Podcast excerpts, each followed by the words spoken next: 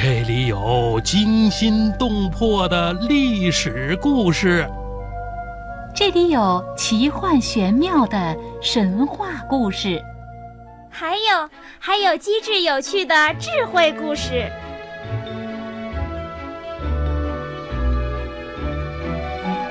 故事魔方，搜罗最多彩的中国故事，感受最童真的中国味道。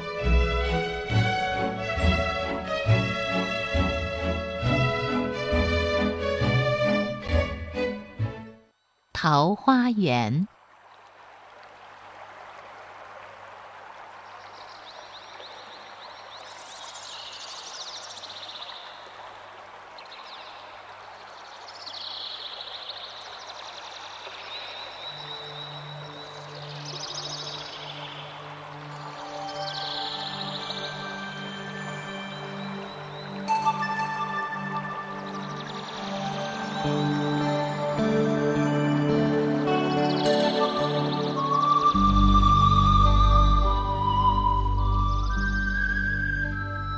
听众朋友，您喜欢春天吗？每当春天来临的时候，明媚的阳光下，姹紫嫣红的花朵和绿油油的小草，随着和煦的春风轻轻摇摆，整个大地都充满着春天的温暖和活力。春天也是桃花盛开的季节，或红。或白或粉的桃花，像云雾中飘逸的仙子，让观赏的人们都感到心旷神怡。在中国，有很多和桃花有关的美丽的传说，而这其中最让人们喜爱和向往的，就是桃花源的传说了。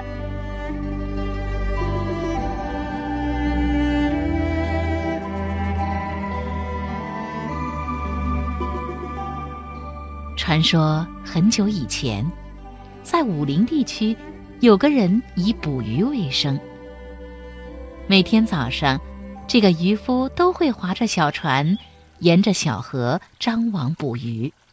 一天下来，他总是能捕到满满一大筐的鱼。可是有一年冬天，天气格外的寒冷，河面上结了厚厚的冰。别说划船了，就是想要凿出个洞，也是极为费劲的事。哎，这整整的一个冬天，一条鱼都没有打到，可真倒霉。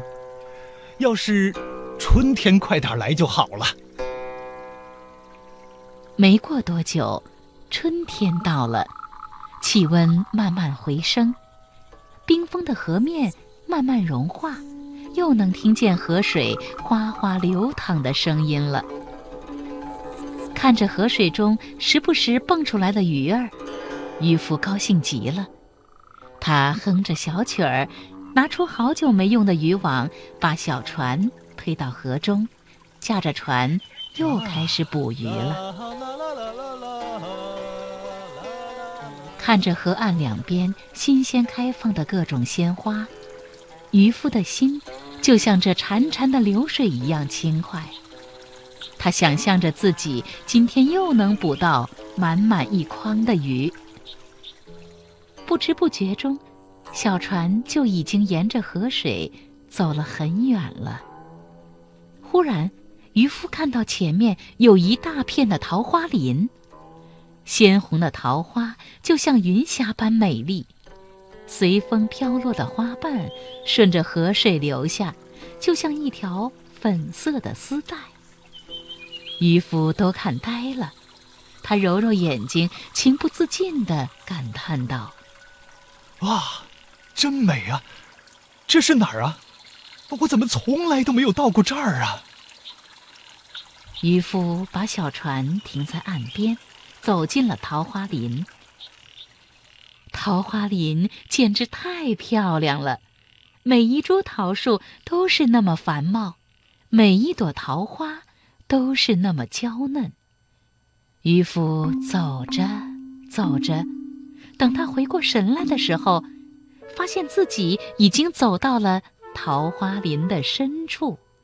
哎，这儿怎么有一座山？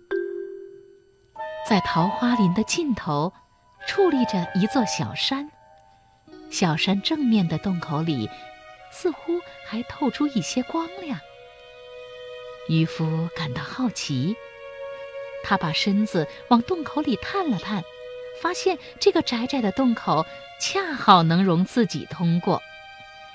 渔夫继续往洞中走，大概是走了几十步吧，眼前忽然变得开阔敞亮起来。只见一片平坦开阔的土地上，整整齐齐地排列着几十间大小一模一样的房屋。袅袅的炊烟从烟囱中缓缓升起，翠绿的竹林随风摇曳，发出沙沙的响声。池塘中开满了美丽的荷花，肥沃的田地里长满了各种粮食作物。穿着粗布短衣的人们，扛着锄头，悠闲地在田埂上走着。村民们看见渔夫，很惊奇地问他：“哎，你是谁呀？怎么到我们村子里来了？”哦，呃，我是一个渔夫，我是从武陵来的。呃，早上我划船捕鱼，突然看见了一片很美丽的桃花林。我走过桃花林，又穿过了一个山洞，呃，就到了你们这儿了。呃，我还想问问你，你们这是什么地方啊？这儿啊，是桃花源。桃花源，哎呀，桃花源，好美的名字呀！啊，不过我也在武陵地区住了几十年了，为什么我从来没有听说过这个叫桃花源的村子呀？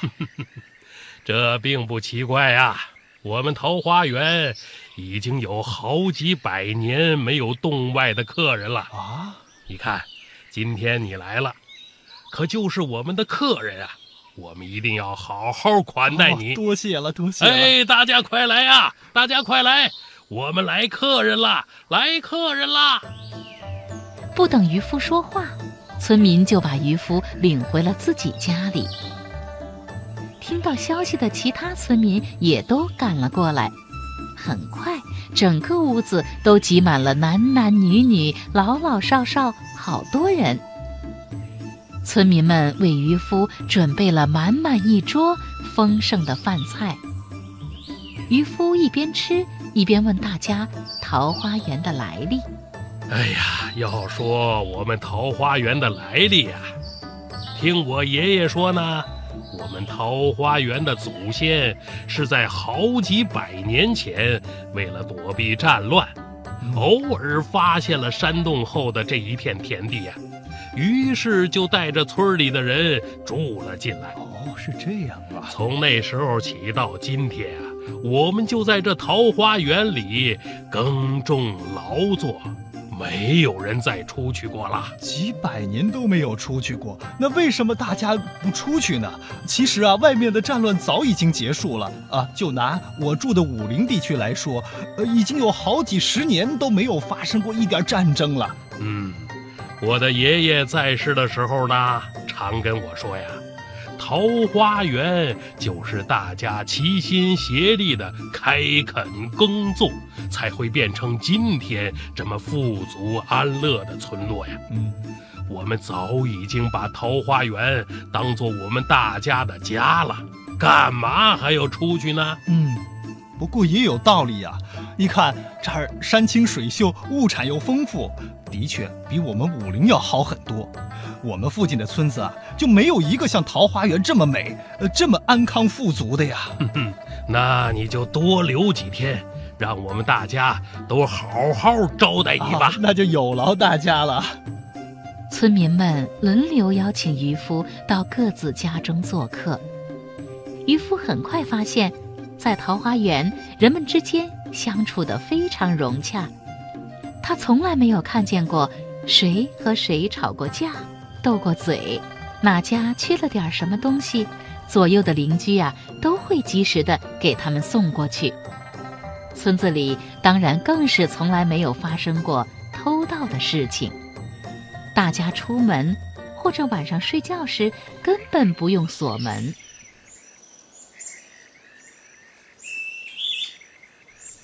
每天清晨，村里的年轻男子都高高兴兴地扛着农具去田地里耕种，妇女们则采桑织布、操持家务。小孩子们呢，聚集在村里的学堂认真读书。老人们则坐在屋外聊天、晒太阳，其乐融融。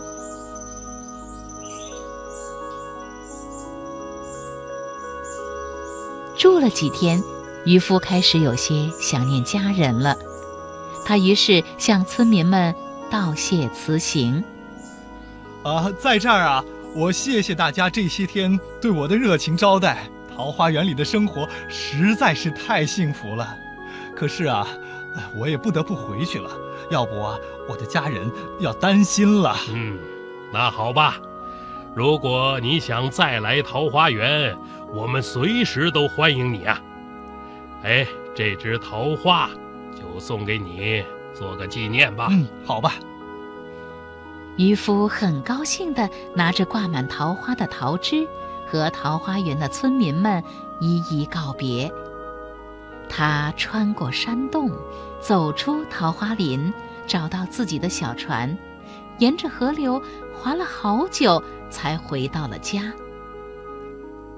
武陵的村民看到渔夫终于回来了，纷纷问他去了哪里。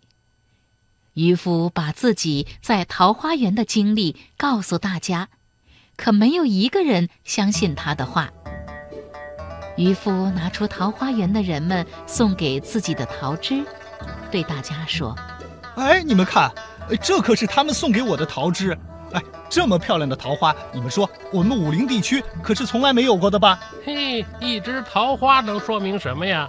要是真有这么一个富足安乐的桃花源，哎，你带我们也去住住啊？这，哎，这，我你们还不信了？好，那我就带你们去看看。渔夫带着武陵的村民划着船，沿着上次的路线寻找那片桃花林。可来来回回好几趟，桃花林根本就不见踪影。大家都嘲笑渔夫，根本就是在做梦。渔夫很沮丧，也很伤心。他开始想念桃花源里那些和善有爱的人们了。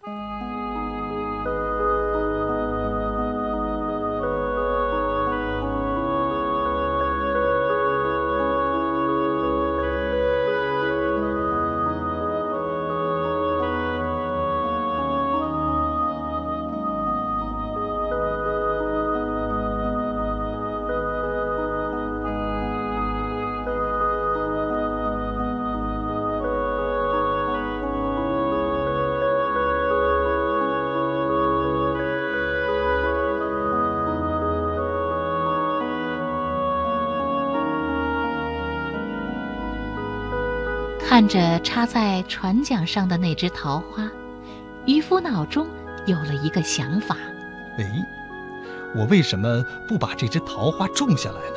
等它长出更多的新枝，哎，我们武陵也可以有成片的桃花林了。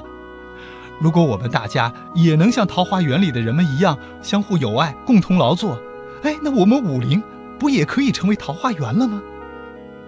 渔夫精心地。把那只桃花种在泥土中，没过多久，桃枝就发出了新的嫩芽。又过了几年，渔夫种下的桃枝已经变成了枝叶繁茂的桃树，它开出的花和桃花源里的桃花一样的娇艳美丽。周围的邻居看到这么美丽的桃花，也纷纷向渔夫讨要桃树枝。渔夫也和善地告诉大家栽种桃花的方法和技巧。慢慢的，整个武陵地区都长出了成片成片的桃花林。今天。如果你在春暖花开的时节来到武陵地区，远远的你就能看到如同霞雾般美丽的桃花林。如果你问当地人这是什么地方，他们都会微笑地告诉你，这里就是桃花源。